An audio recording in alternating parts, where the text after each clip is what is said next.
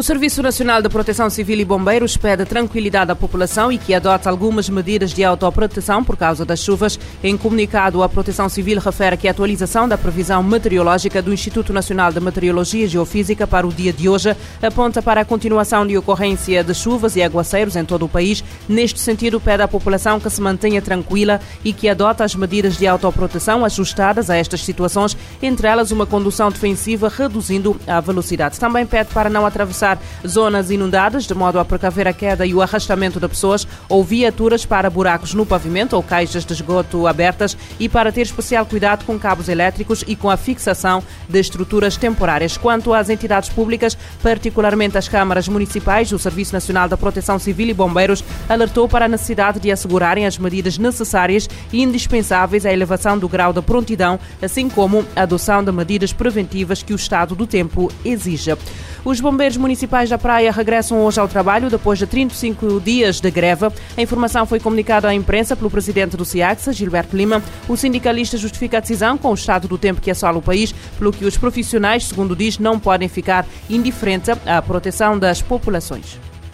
Primeiro, para não se passa para uma situação de onda tropical muito forte na Cabo Verde, que pode bem exigir seu esforço, tanto de bombeiros e se bombeiro que está presente, a população está passa por alguma calamidade. Segundo, não se está suspendendo também em forma estratégica no Flanhonse para não vender lugar um, um outro tipo de luta que seja greve.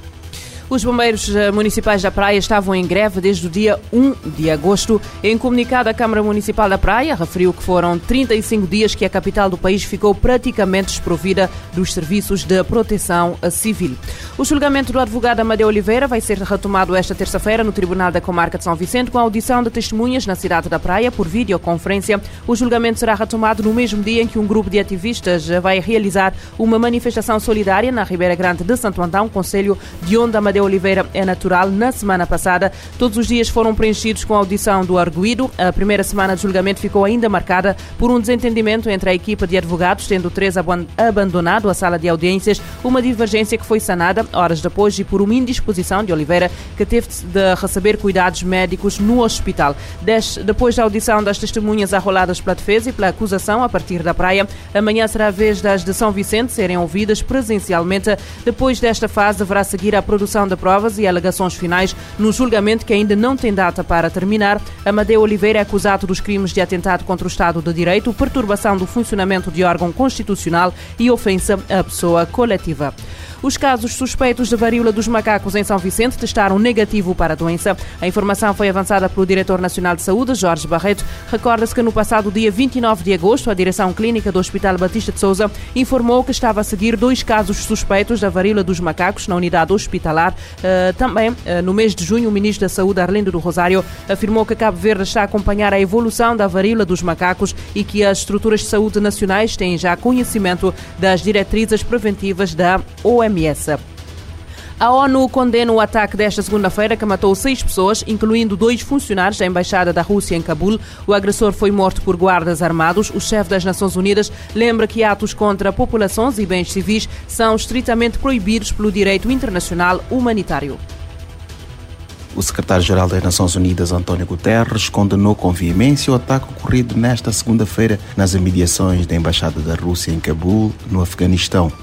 Agências de notícias informaram que as vítimas fatais estavam entre seis que perderam a vida quando um homem-bomba detonou explosivos perto da entrada da representação diplomática. Pelo menos 10 pessoas ficaram feridas no ato, segundo o Ministério Russo das Relações Exteriores e autoridades afegãs. O chefe da ONU enviou condolências às famílias dos falecidos e desejou rápida recuperação aos feridos.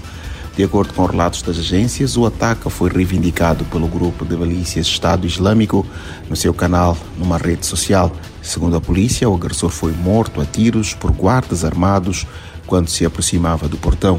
Em nota publicada pelo seu porta-voz, o secretário-geral reitera que os ataques contra civis e bens da população, incluindo missões diplomáticas, são estritamente proibidos pelo direito internacional humanitário. Da ONU News em Nova York, Eleutério Gavan. O atentado que ocorreu esta segunda-feira junto à Embaixada Russa no Afeganistão matou pelo menos seis pessoas. O número de vítimas mortais devido ao forte sismo na madrugada de segunda-feira, que atingiu a província de Sinuan, no sudoeste da China, subiu de 46 para 65, segundo o novo balanço, ainda que provisório, avançado pela imprensa estatal. O terremoto que provocou deslizamentos de terras e sacudiu edifícios fez ainda centenas de feridos. Pelo menos 16 pessoas estão desaparecidas, um dia depois do terremoto de 6,8 de magnitude na escala de Richter, segundo as autoridades chinesas, e de 6,6, eh, segundo o Instituto de Estudos Geológicos dos Estados Unidos. A província de Sichuan, que faz fronteira com o Planalto tibetano, onde as placas tectónicas se encontram, é regularmente atingida por terremotos. Dois sismos registrados em junho passado causaram pelo menos quatro mortos. O epicentro do sismo da segunda-feira situou-se numa área montanhosa a cerca de 200 quilómetros a sudoeste de Chengdu. As autoridades venezuelanas procuram mais de 35 pessoas que em 22 de agosto estiveram nas montanhas de La Grita, a 870 quilómetros a sudoeste de Caracas, para participar num ritual religioso. O diretor da Proteção Civil do Estado da Teixeira uh, disse aos jornalistas que as autoridades realizaram sem êxito várias buscas depois de terem sido alertadas pelo desaparecimento deste grupo. Nas próximas horas vão ser usados drones para reforçar as buscas terrestres nas zonas da montanha e da floresta, onde alguns moradores disseram ter avistado um grupo de pessoas. Por outro lado, o chefe da Segurança Cidadã e diretor da Polícia da Teixeira explicou aos jornalistas que alguns dos locais vizinhos foram instados uh, por estas pessoas a protegerem-se nas montanhas porque o fim do mundo estava a chegar. Entretanto, foram divulgadas nas redes sociais fotos de algumas pessoas desaparecidas com o alerta de que estariam a ser enganados e manipulados por uma senhora que se faz passar por um líder uh, de um grupo da renovação uh, carismática.